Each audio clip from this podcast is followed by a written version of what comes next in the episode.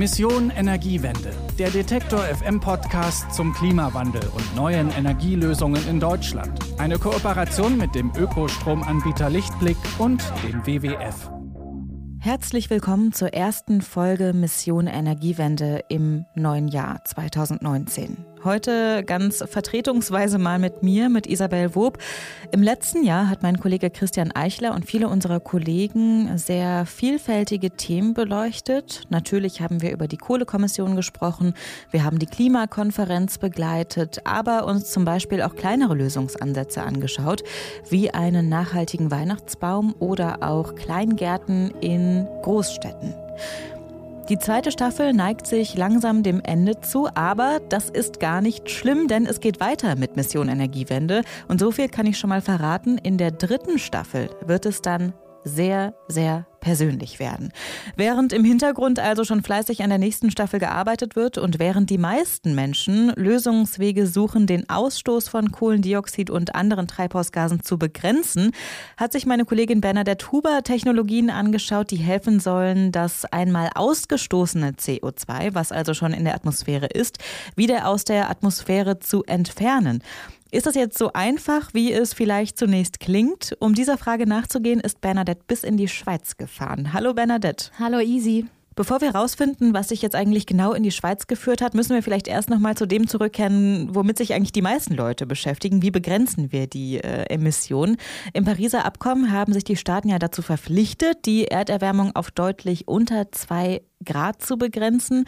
Vielleicht zunächst noch mal, was müssen wir eigentlich da machen, um dieses Ziel überhaupt jemals erreichen zu können? Eigentlich müssen wir wirklich komplett aus fossilen Energieträgern aussteigen, um die globale Emission auf Null zu reduzieren. Und gerade steigt die die ganze Zeit noch. Wir müssen also den Trend mehr oder weniger umkehren. Das muss, wenn man jetzt die aussagekräftigsten Studien zusammennimmt, bis 2050 passieren. Und während ich recherchiert habe, habe ich auch mit Professor Niklas Höhne vom New Climate Institute in Köln gesprochen. Und der hat mir gesagt, äh, das ist noch nicht wirklich genug, weil wir eben unser Budget schon längst überreizen. Und das reicht noch nicht aus. Ähm, wir müssen auch nach 2050 noch äh, CO2 wieder aus der Atmosphäre herausholen, weil in den meisten dieser Szenarien wir unser Budget übererfüllt haben und müssen unsere Schulden zurückzahlen sozusagen, indem wir CO2 wieder aus der Atmosphäre herausholen.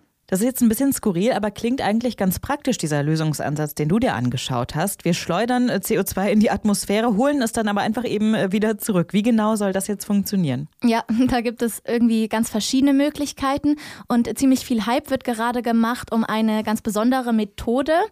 Denn am einfachsten könnte man meinen, geht CO2 ja binden über Pflanzen und Bäume. Die machen das nämlich sowieso schon.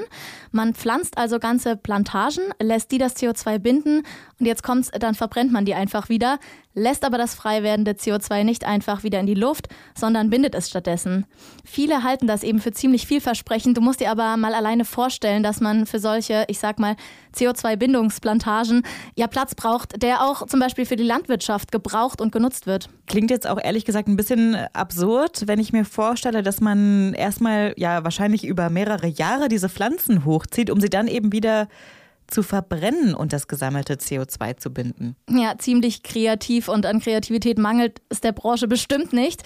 Es gibt zum Beispiel auch die Idee, dass das CO2 eben direkt aus der Atmosphäre rauszuholen ist, zum Beispiel mit Filteranlagen. Und das äh, hast du dir auch genauer angeschaut, als du eben in äh, besagte Schweiz gefahren bist. Ganz genau, da war ich nämlich in Hinwil, um mir dort eine Filteranlage von der Firma Climeworks anzuschauen.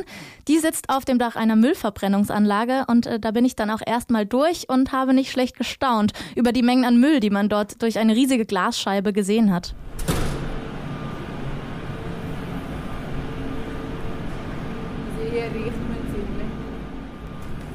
Hallo.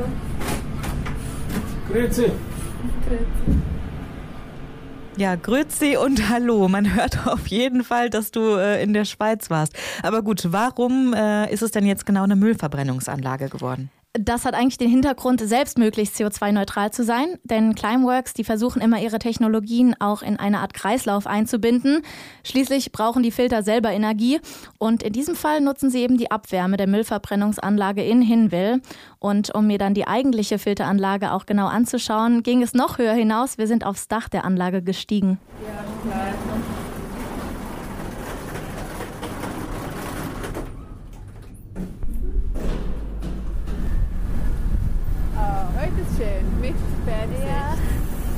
Hier hören, das hat eigentlich nichts mit den Climeworks zu tun. Das ist einfach die, die Verbrennungsanlage. Ja, hast du verstanden, was sie da gerade gesagt hat? Ziemlich ähm, schweizerdeutsch auf jeden Fall. Äh, übersetzt doch einfach mal, bitte. ja, mächtig Bergsicht hört man Louise Charles äh, hier sagen und äh, mit der habe ich dort gesprochen. Man hat nämlich bei gutem Wetter einen wirklich schönen Ausblick auf das Schweizer Alpenpanorama, aber deswegen war ich natürlich nicht da. Stattdessen habe ich mir mehrere übereinander gestapelte Vierecke angeschaut. Die sehen so ein bisschen aus wie Waschmaschinen und jeder hat eine Klappe, um Luft reinzulassen oder eben sich zu schließen und keine mehr reinzulassen. Und wie die Technologie dann in dieser Art Waschmaschinen funktioniert, das hat mir Louise Charles Charles so erklärt. Also was äh, Climeworks macht, ist ähm, Direct Air Capture und die Technologie, die funktioniert so, dass wir Luft in unsere CO2-Kollektoren reinsaugen. Im Kollektor gibt es ein Filtermaterial und die CO2-Moleküle, die binden sich dann. Und sobald das Filtermaterial gesättigt ist, dann schließen wir das CO2-Kollektor die CO2-Moleküle, die lösen sich dann vom Filter und können gesammelt und geliefert werden. Ja, von Kreisläufen habe ich vorhin schon gesprochen. Die sind eben extrem wichtig für die eigene Energiebilanz. Und das erste, das ist ja die Energie für die Filteranlagen. Hinwil ist nämlich nicht die einzige Anlage von Climeworks. Dort in Hinwil ist es aber die Abwärme der Müllverbrennung. In Island zum Beispiel, da nutzen sie geothermische Energie. Und jetzt wird das CO2 also je nach Technologie auf unterschiedliche Weise gebunden.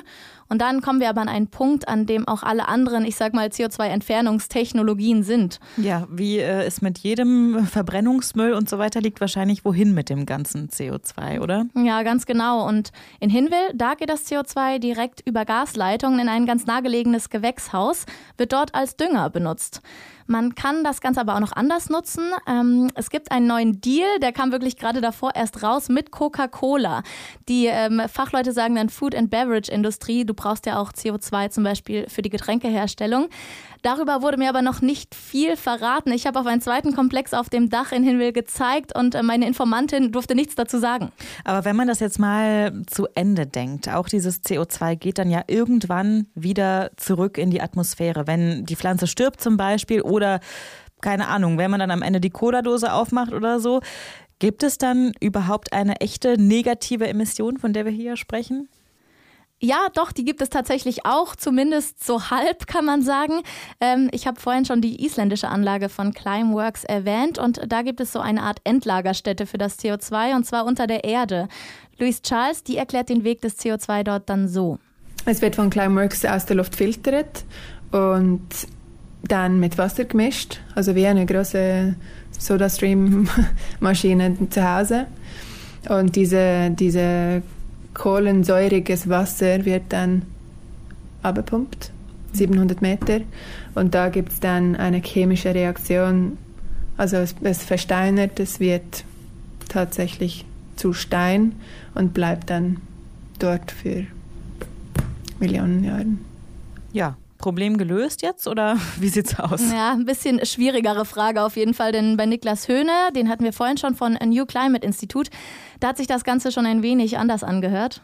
Grundsätzlich hat man ein Problem, wenn man eben CO2 aus der Atmosphäre holt und im Boden speichern will. Das ist ein Endlager ist. Und das Endlager, das muss halt sehr lange halten, über Tausende von Jahren. Und wenn da nur ein kleines bisschen, ein Prozent oder ein Zehntelprozent pro Jahr entweicht, dann über die lange Zeitspanne ist quasi alles verloren. Insofern muss man sich sehr genau überlegen, wo man das tut äh, und wie das dann äh, dort unten bleibt. Insofern muss man da sehr vorsichtig sein.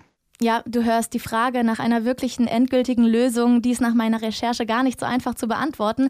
Denn selbst wenn die Technologien dann soweit sind, und ehrlich gesagt haben wir da schon das nächste Problem, denn die meisten Szenarien, die rechnen damit, dass wir mindestens ein wenig, eventuell aber sogar bis zu 50 Prozent unseres Ausstoßes an CO2 wieder zurückgewinnen müssten.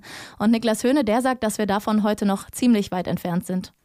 Ja, heute wird es noch quasi äh, nicht angewandt. Also die äh, Wälder zum Beispiel, die nehmen schon CO2 auf, aber das wird überkompensiert dadurch, dass wir sehr viele Wälder abholzen. Ähm, und äh, die anderen Technologien, die sind quasi nicht äh, ausgereift. Insofern sind wir derzeit bei null negativen Emissionen. Und wenn wir das wirklich auf, auf sehr hohe Größenordnungen fahren wollen, dann müssen wir da jetzt ähm, was tun. Also müssen wir jetzt am Ende sagen, doch besser Energie und Emissionen einsparen, statt CO2 wieder aus der Atmosphäre zurückzuziehen. Also einsparen auf jeden Fall und immer, würde ich sagen.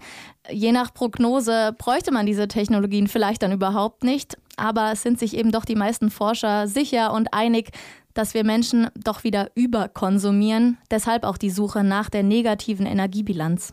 Bernadette Huber ist für uns der Frage nachgegangen, wie es funktionieren könnte, CO2 nicht nur zu vermeiden, sondern tatsächlich auch aus der Luft wieder zurückzugewinnen. Dafür war sie in der Schweiz bei einer Filteranlage, die genau das macht, hat sich aber auch über andere Möglichkeiten informiert und gefragt, wie wichtig und vielleicht auch problematisch solche neuen Technologien sind. Erstmal danke dafür, Bernadette. Ja, gern geschehen. In der nächsten Folge Mission Energiewende widmen wir uns dann einer Technologie, die wir eben auch schon ganz kurz angerissen angerissen haben und die ich noch aus meinem Erdkundenunterricht im Gymnasium kenne, nämlich der Geothermie, also der Erdwärme ganz einfach ausgedrückt.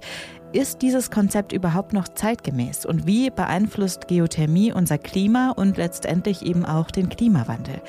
Diese Frage beantworten wir dann in der nächsten Folge Mission Energiewende. Schreibt uns bis dahin doch gerne, wie euch diese Folge gefallen hat oder lasst uns Sterne da und empfehlt diesen Podcast auch gerne weiter, wenn er euch gefällt. Bis dahin wünsche ich euch noch eine schöne Woche und sage Tschüss, bis zum nächsten Mal. Mission Energiewende, der Detektor FM Podcast zum Klimawandel und neuen Energielösungen in Deutschland. Eine Kooperation mit dem Ökostromanbieter Lichtblick und dem WWF.